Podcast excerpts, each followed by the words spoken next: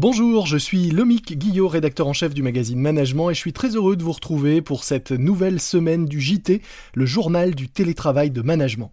Le principe de ce nouveau podcast est simple, tous les jours nous vous ferons partager des tranches de vie en télétravail, nous vous donnerons quelques conseils, des idées et je l'espère nous vous aiderons à vous sentir moins seul.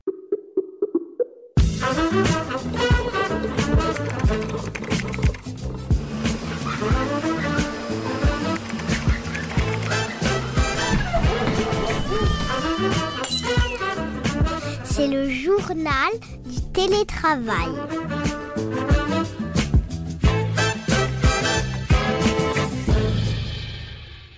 Parlons philo. Merci pour la voix off du télétravail. Aujourd'hui, je suis en ligne avec Jules Vera, directeur de Philonomiste Lab. Philonomiste, c'est un média numérique qui explore l'économie, le sens du travail, la vie en entreprise et le management avec le regard des philosophes.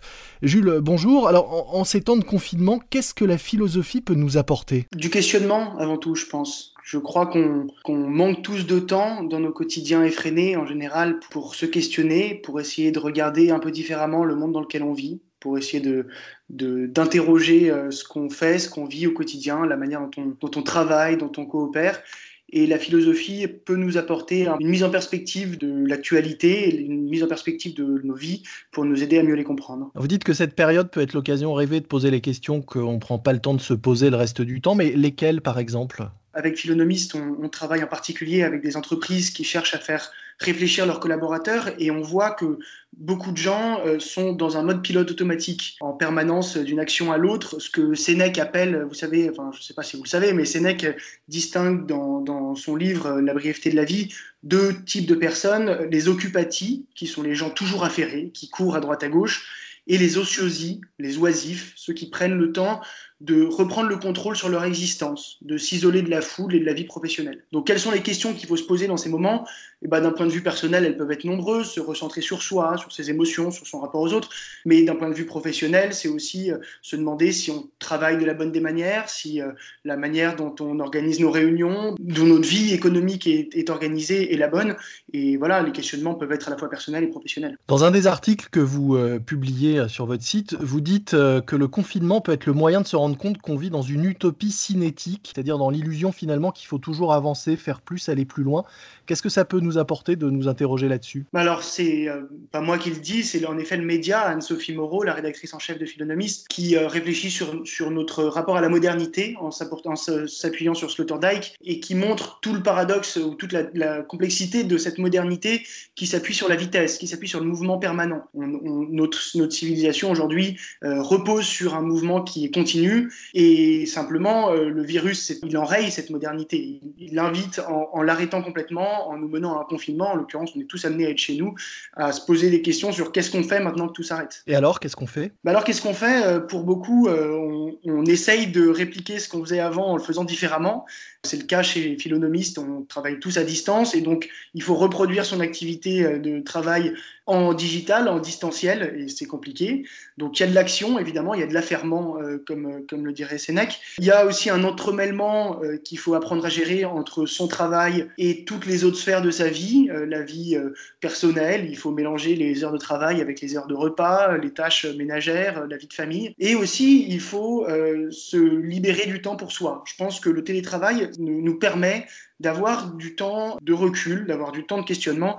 Et c'est en tout cas tout l'enjeu pour moi de cette période, réussir à structurer ces journées d'une telle manière qu'on puisse, euh, en plus de notre activité professionnelle, exercer une activité intellectuelle qu'on n'a pas le temps d'exercer habituellement. Puisqu'on peut prendre du temps pour soi et pour réfléchir, euh, concrètement, euh, bah, par quoi on commence Qu'est-ce qu'on fait? Qu'est-ce que vous nous suggérez, euh, vous, du côté de Philonomiste? Je crois, je crois d'abord qu'il s'agit de réorganiser son temps. Sénèque, toujours dans, dans De la variété de la vie, dit euh, Notre vie a une grande étendue pourvu qu'on sache l'organiser. Et son conseil, qui est intéressant, et je pense qu'il peut être pertinent pour nous tous aujourd'hui, c'est de considérer la journée comme euh, l'unité de base narrative. C'est-à-dire considérer toutes ces journées à l'instar d'une vie, comme dit Sénèque. Pour Sénèque, c'est par exemple considérer la matinée comme une enfance pleine de joie, de découverte, d'apprentissage, l'après-midi, une plage d'activités sérieuses et productives, le soir, une méditation sur notre mortalité une préparation du sommeil.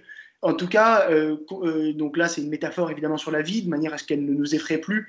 Mais dans ce travail à distance, il faut réussir à structurer tout ce qu'on fait pour euh, avoir des temps d'occupation intense et organisés, pour avoir du temps en famille et pour avoir du temps euh, de, questionnement et de réflexion. Ce qui est difficile, et d'autant plus difficile qu'il y a euh, un tel torrent d'informations aujourd'hui qui nous sont envoyées sur les réseaux sociaux et puis en général, qu'on pourrait passer sa journée à regarder BFM TV. Mais je crois que pourtant, on peut s'octroyer des temps avec soi, pour soi, par exemple, c'est ce que dit Sénèque aussi, tous les soirs faire la revue de sa journée, la pratique la plus utile pour parvenir à la, compréhension de soi.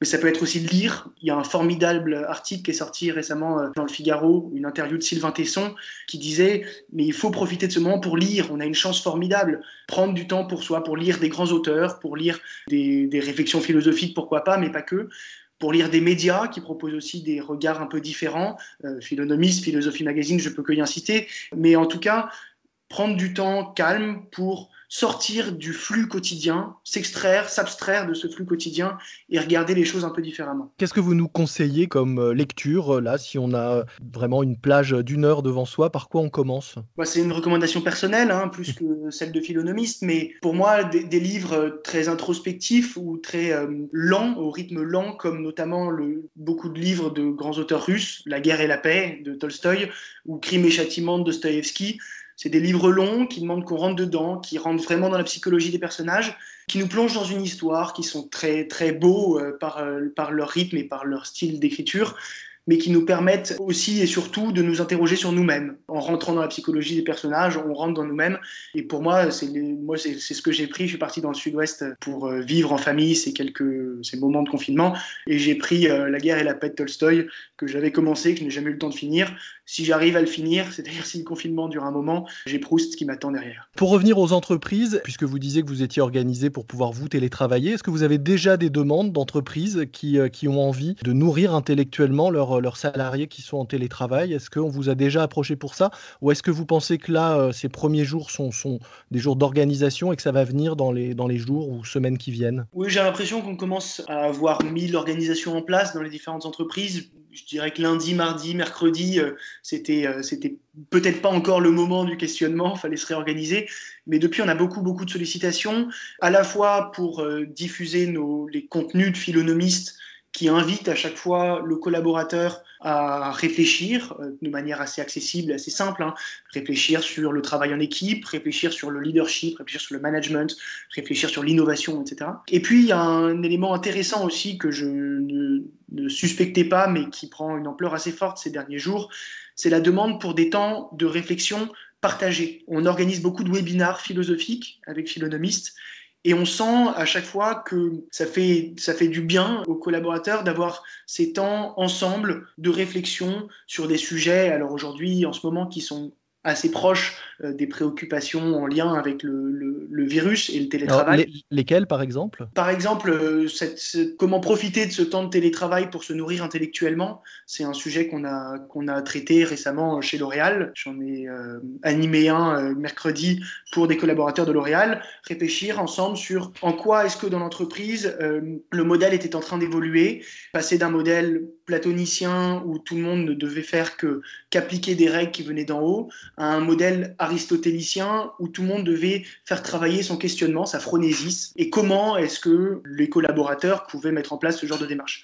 Et ça a mené à beaucoup de questions que les gens se posaient, me posaient, posaient entre eux, et ça a mené à une réflexion intéressante, ce qui fait qu'avec L'Oréal, en l'occurrence, on va répliquer toutes les semaines une heure de réflexion collective, de webinaire philosophique. Est-ce que vous pensez que ces, conversations euh, euh, et ces discussions peuvent aussi euh, soulager une forme d'angoisse qu'on peut ressentir à rester cloîtré? Chez soi pendant cette période Oui, je, ce serait trop facile de vous le citer, mais je vais vous le citer quand même. La célèbre phrase de Pascal qu'on entend beaucoup en ce moment, le malheur de l'homme vient avant tout du fait qu'il n'est pas capable de rester seul à ne rien faire dans une chambre. C'est une souffrance pour beaucoup euh, d'être seul, d'être isolé. Je crois que euh, pourtant c'est une nécessité de s'affronter à soi-même, à la solitude, et que ces temps de, euh, confinement qui nous exposent forcément à, de l'ennui d'une certaine manière sont bénéfiques en cela, qu'ils nous obligent à nous confronter à des questionnements ou à des questionnements intérieurs ou des questionnements collectifs Donc est-ce que c'est un échappatoire ou une nécessité à ce mal? Bah, Peut-être les deux.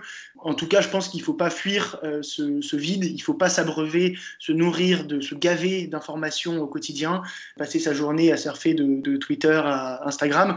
Ça, fait peut-être du bien sur le moment, mais je pense qu'au terme de ces six semaines, euh, si, ça dure six semaines, euh, ou plus, ou moins, j'en sais rien, quelqu'un, n'importe qui, sera fier de se dire bah, j'ai profité de ces semaines-là pour prendre du temps et pour prendre du temps qui soit pas de l'affairement, mais qui soit de l'oisiveté et de l'oisiveté qui m'a recentré sur moi-même et sur les questions qu'il fallait que je me pose. Il y a aussi une règle, je crois, d'Épictète que vous, que vous citez qui peut être de nature à, nous rassurer. Oui, euh, alors c'est à chaque fois qu'on s'interroge en famille en ce moment sur euh, est-ce qu'il est affecté ou pas du euh, coronavirus, cette règle c'est les choses qui ne dépendent pas de nous ne sont ni à désirer ni à craindre. Et je trouve que se dire qu'il faut placer son, espoir et sa crainte sur des choses qui, ne qui dépendent de nous plutôt que sur des choses qui ne dépendent pas de nous, c'est très fort parce que bah, plutôt que de se dire euh, je crains d'être affecté un jour, je crains d'avoir été en contact avec telle personne, le fait de se dire bah, je vais plutôt agir avec ce qui dépend de moi, c'est-à-dire rester chez moi, prendre des précautions sanitaires et faire attention d'une certaine manière, bah, ça rassure et ça nous permet de ne pas euh, psychoter pour rien, je dirais. Alors ça, c'est ce qui s'est passé avant. On a parlé de ce qui se passe euh, en ce moment euh, chez les, les salariés et toutes les personnes confinées.